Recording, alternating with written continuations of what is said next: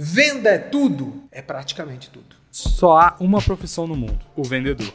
Então seja bom. Essa frase foi dita por um dos maiores vendedores do nosso tempo, e ela não podia ser mais verdade. Os vendedores são extremamente importantes para qualquer negócio.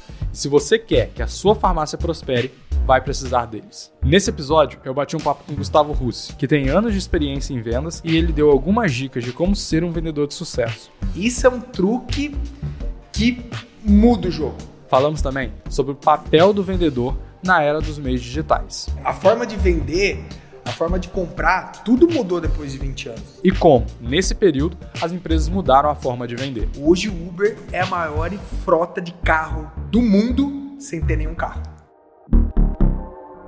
A gente tem passado por várias revoluções. Eu acredito que um ponto interessante seja ali 2007, quando a Apple lança o primeiro iPhone. Porque o smartphone ele vem, ele toma conta de tudo e a internet caminha junto. A internet já estava vindo crescendo, mas aí com o smartphone ele fica muito mais fácil, ele está na palma da sua mão. E obviamente que o comportamento do consumidor ele muda com isso. Você tem as pessoas como eu que não pesquisam preço, você tem gente que precisa muito preço. Você tem gente que chega numa cidade e começa a pesquisar o preço dela.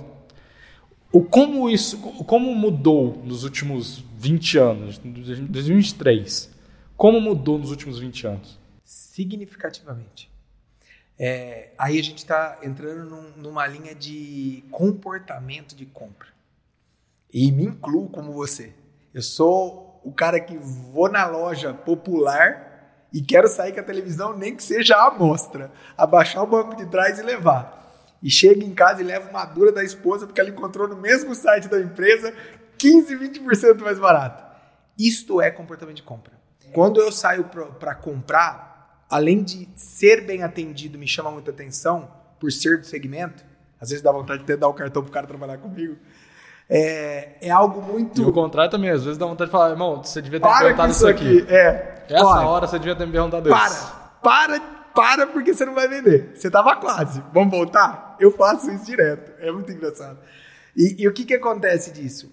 Existe também hoje as plataformas que facilitam muito para quem gosta de pesquisar. A forma de vender, a forma de comprar, tudo mudou depois de 20 anos.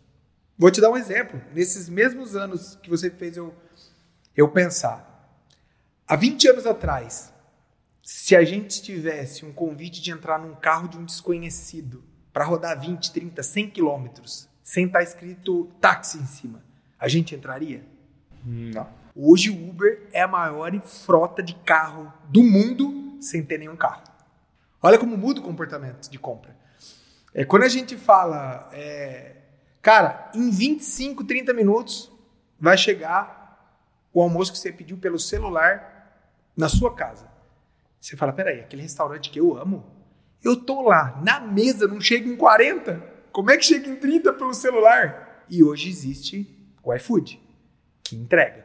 Então, assim, as facilidades que hoje plataformas digitais acabam trazendo a facilidade de compra, o desejo de compra, aquele funil de venda que eu falei, também é muito utilizado nas redes sociais.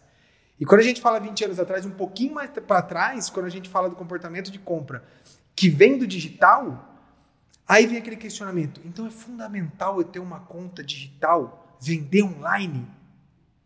Não é fundamental, mas o quanto antes você fizer, é melhor para a saúde do seu negócio. Não é fundamental ainda, né? Ainda. Porque o que, que acontece? Por conta do comportamento de compra. Então, o que, que é legal disso? vira-se um canal a mais de faturamento para aquela empresa. Venda é tudo? É praticamente tudo. Se não existissem vendedores, se não vendessem os, os iPhones, não teríamos essa demanda gigante que é né, essa empresa né, de tecnologia. O que ela vende? Celular? Não, tecnologia. Então a gente tem que ter esse conhecimento do que, que você vende ideia, processos. Porque mesmo que seja um produto, você vende saúde, você vende preventivo. Isso muda o comportamento de compra. É criar o desejo, gerar a demanda através de vários gatilhos mentais, que é muito bem utilizado também nas mídias sociais, né? Hoje, O Eds veio para isso, né? E quando a gente tem aquele desespero de pegar um celular novo e dando sim em tudo para funcionar, a gente não vê que a gente está dando sim para o microfone, sim para a câmera de vídeo, full time, para todas aquelas empresas que trabalham no Eds, escutar e ver o seu desejo. Então, quantas vezes, quantas vezes você pegou o celular e falou: Nossa, está falando de tênis agora? Caraca, que bruxaria é essa? E fica bravo ainda. Tá me ouvindo. Sendo que eu tá aceitei. Exatamente. Eu aceitei e ficou Mas bravo. quantos têm essa consciência que aceitou sem perceber? É feeling. Não pode ser mais só isso. Tem que ter, porque aí você tem. O feeling significa sensibilidade, a sensação, o esperar a reação. Ainda a gente tem que ter. Esse feeling também é muito conhecimento, né?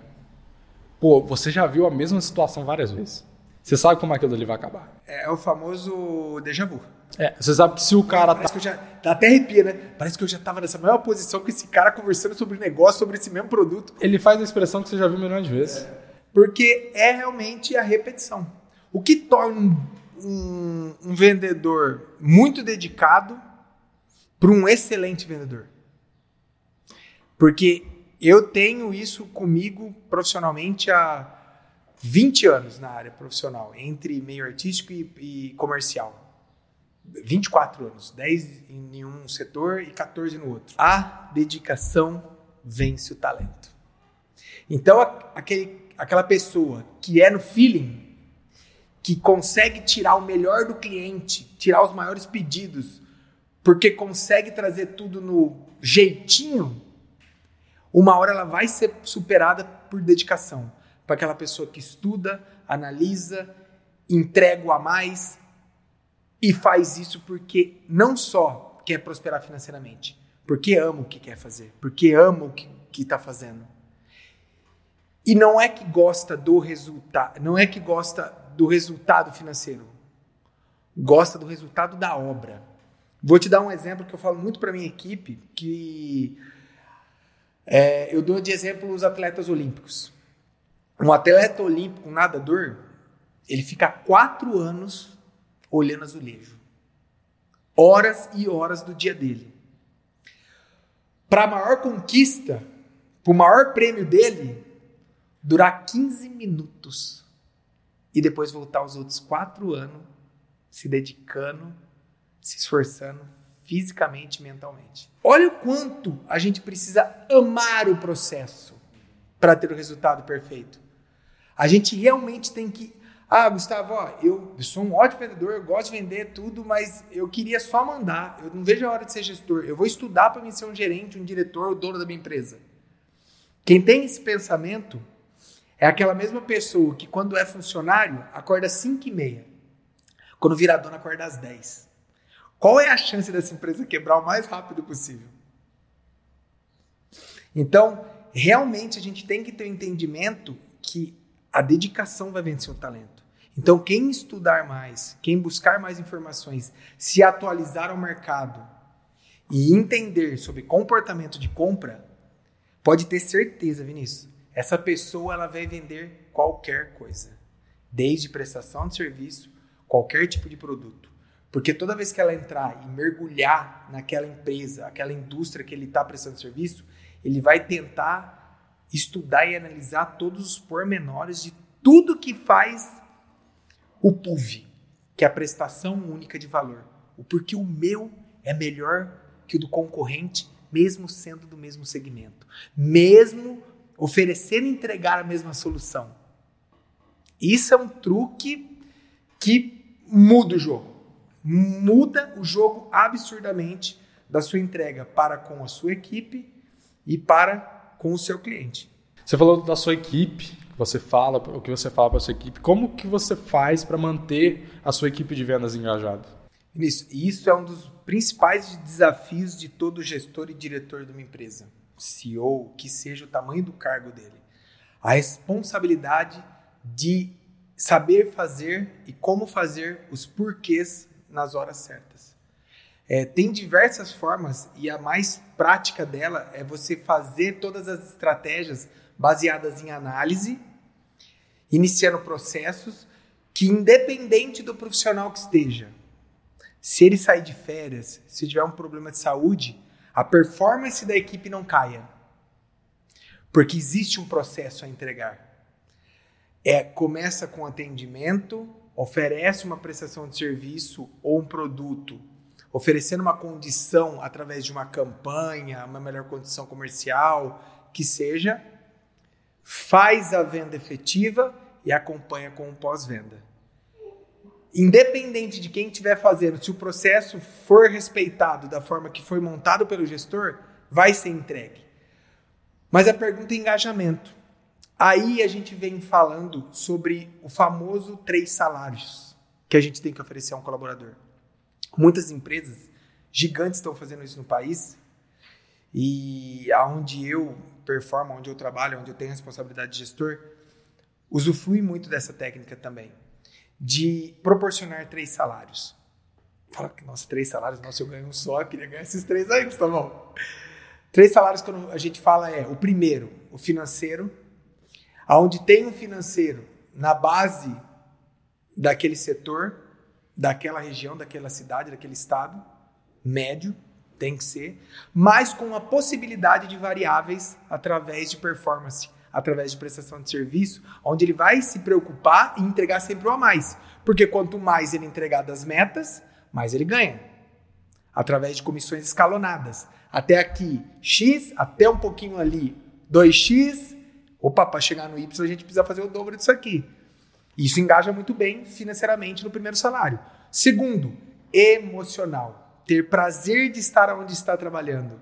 Chegar feliz em compactuar aquele espaço físico com os profissionais que são colegas de trabalho diário. Quando a gente fala de dias é, efetivos na vida da gente, vamos lá, a gente trabalha 6 horas, de 6 às 8, 6, 6 a 8 horas, dormimos de, de, o certo, né? A gente fala de 6, mas não pode falar, mas de 8 a 12, que a gente precisaria dormir para ter um sono bem é, aproveitado, fisiologicamente falando. Então a gente tem metade do nosso dia, da semana, dos cinco dias, seis dias trabalhado, com a equipe que a gente trabalha.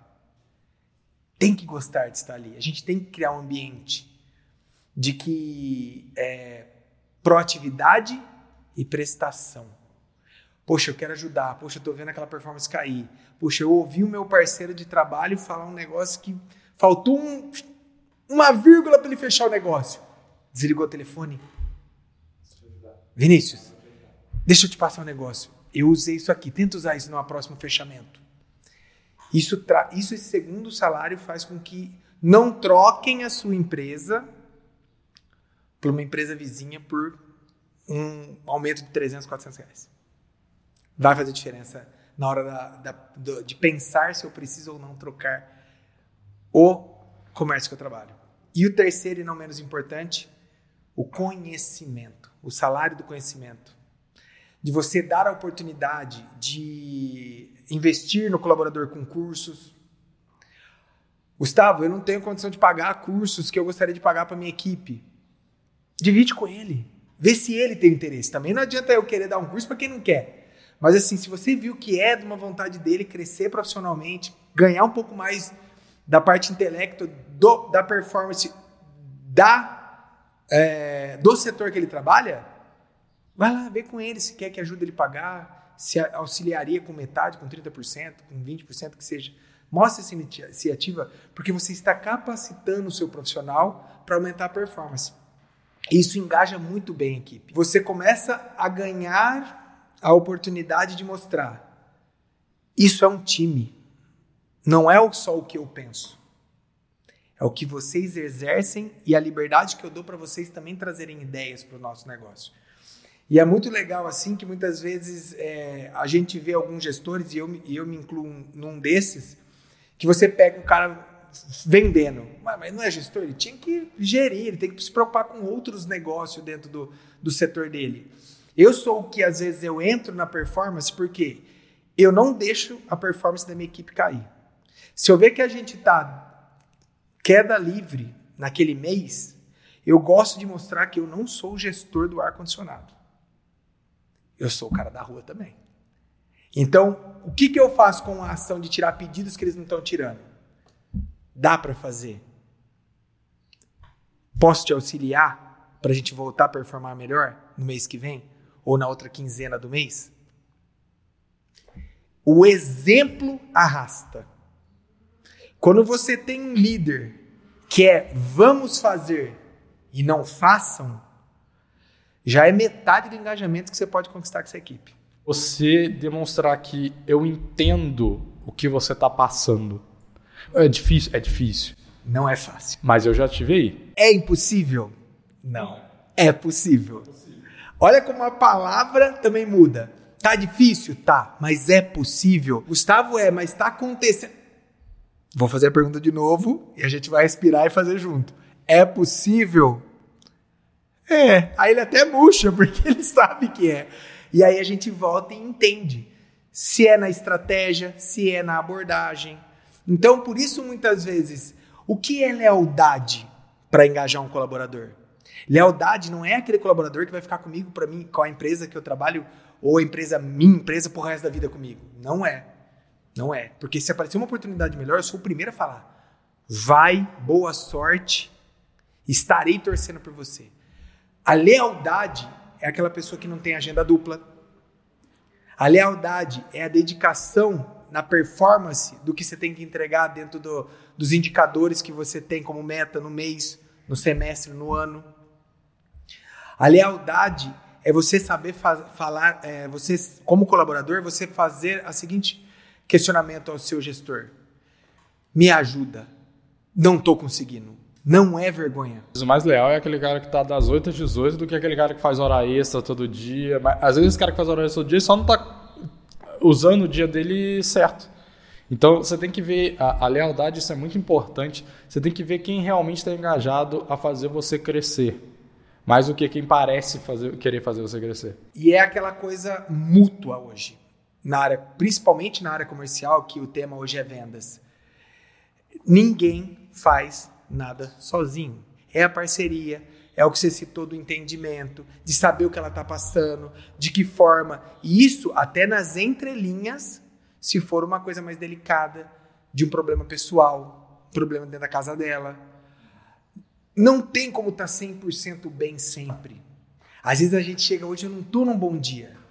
Respira, revê o processo e entrega.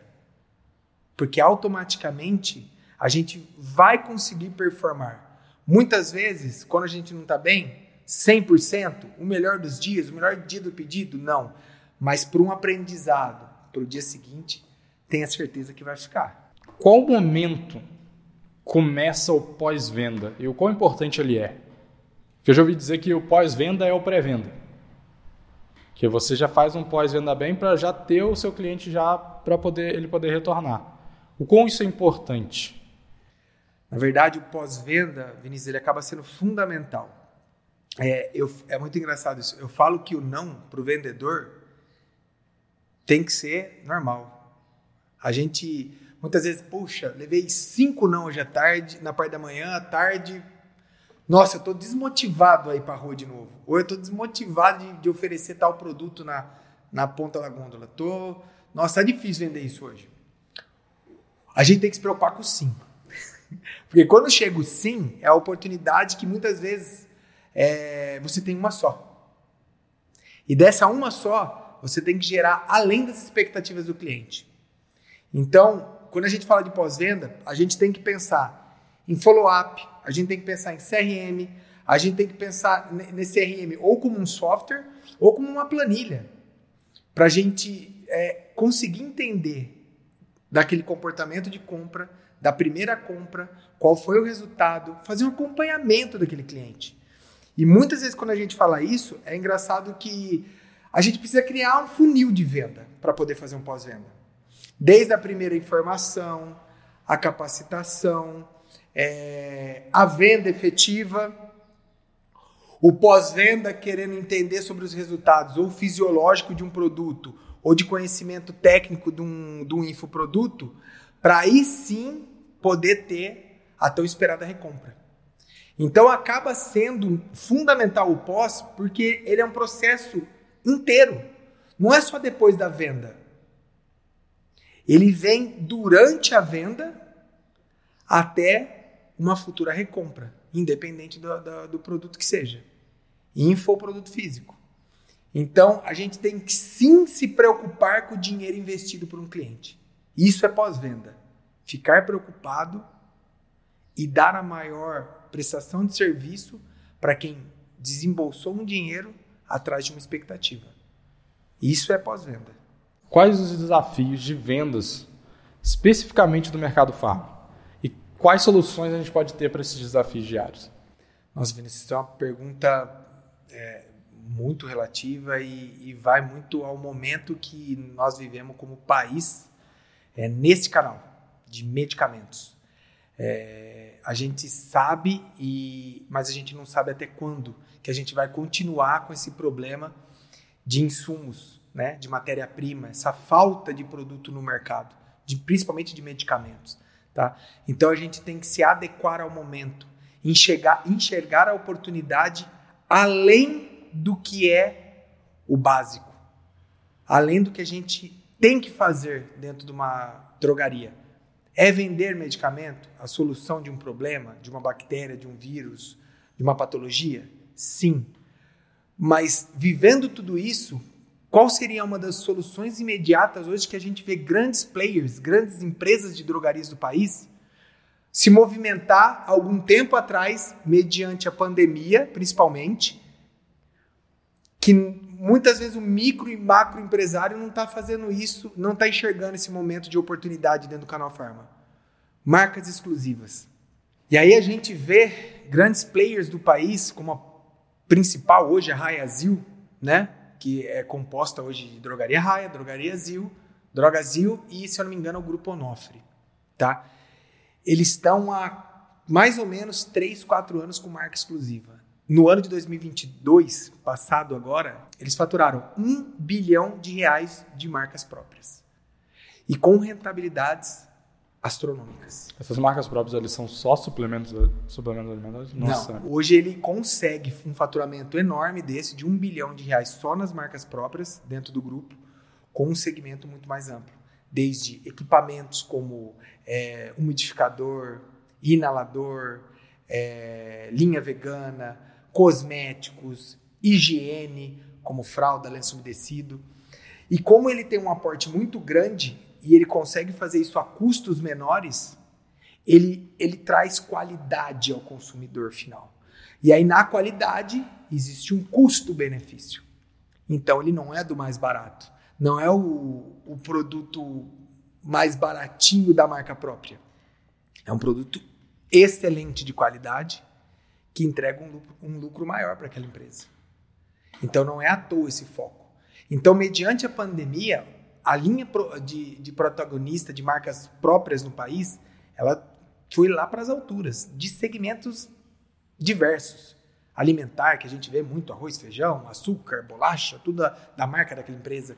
E o canal Pharma ficou um tempo no polivitamínico só. E essas grandes players que começou a mexer de uma forma estratégica com mais segmentos, pensando higiene, saúde e beleza.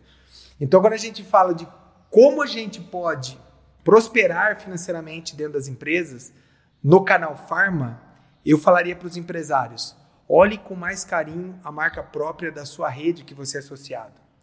Olhe com carinho as indústrias ao redor da sua região, estado ou cidade que podem fornecer produtos de qualidade exclusivo para você trazer para dentro da sua loja.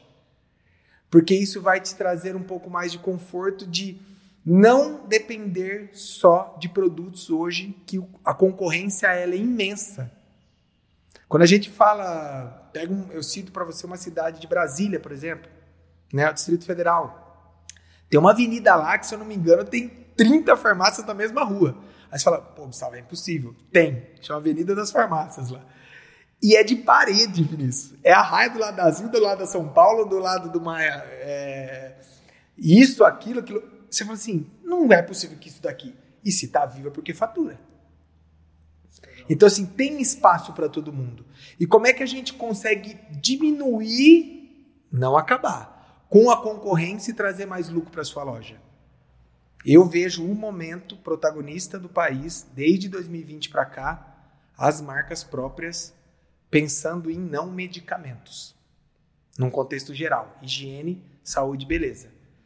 Talvez esteja aí a solução da drogaria que está tão preocupada em aumentar os seus lucros, é, investir mais, montar uma segunda unidade é, e conseguir prosperar financeiramente o negócio dele.